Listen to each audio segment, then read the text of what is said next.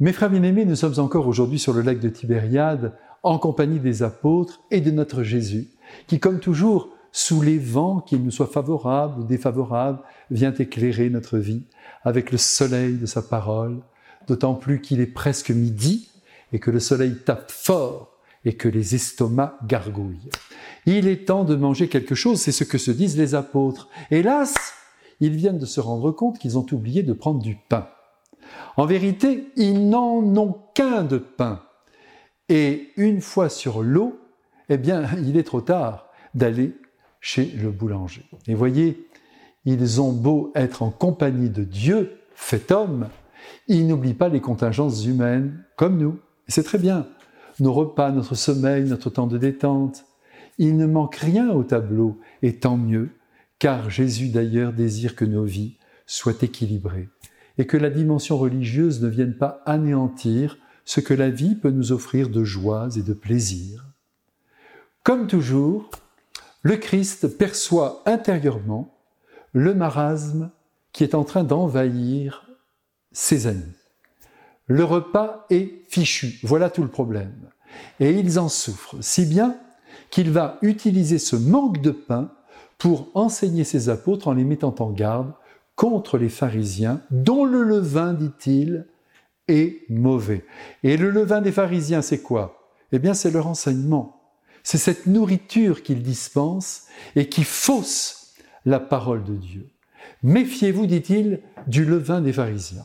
Tout est dit. Et nous aussi, mes frères bien-aimés, nous devons faire attention de ne pas trahir la parole de Dieu en nous en servant pour faire triompher nos propres idées. Parfois, nous faisons dire à Dieu ce que nous pensons nous-mêmes et nous chargeons les épaules des autres. Nous les obligeons à manger notre pain, qui est ou rassis ou pas assez cuit. De plus, il est inutile de s'inquiéter sur nos lendemains. Dieu notre Père veille sur nous. C'est ce que Jésus veut nous faire comprendre. Ce n'est pas la peine de faire des réserves en vue de la fin du monde. Je le dis sans détour car un grand nombre de personnes tombent dans ce travers et accumulent dans leur cave même des kilos de farine, des kilos de riz ou de pâtes. C'est inutile. Le jour du Seigneur nous surprendra comme un voleur. Sauf si vous voulez nourrir les mythes. Vous avez vu comme il reproche aux apôtres leur inquiétude. Mais enfin, leur dit-il, j'ai multiplié les pains sous vos yeux, et tout le monde a mangé à satiété. Il y a même eu des restes. Et entre nous, mes frères bien-aimés, n'avons-nous pas mangé tous les jours jusqu'à aujourd'hui?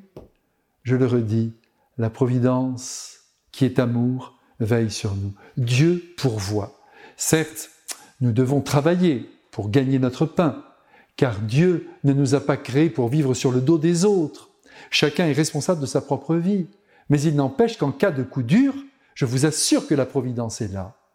Et elle fait naître une solution que nous n'avions pas prévue et qui nous sauve au bon moment.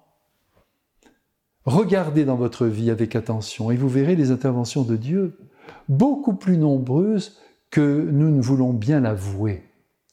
Le résultat, c'est que nous sommes peu reconnaissants envers le ciel et pourtant, pourtant, Dieu, notre Père, nous aide.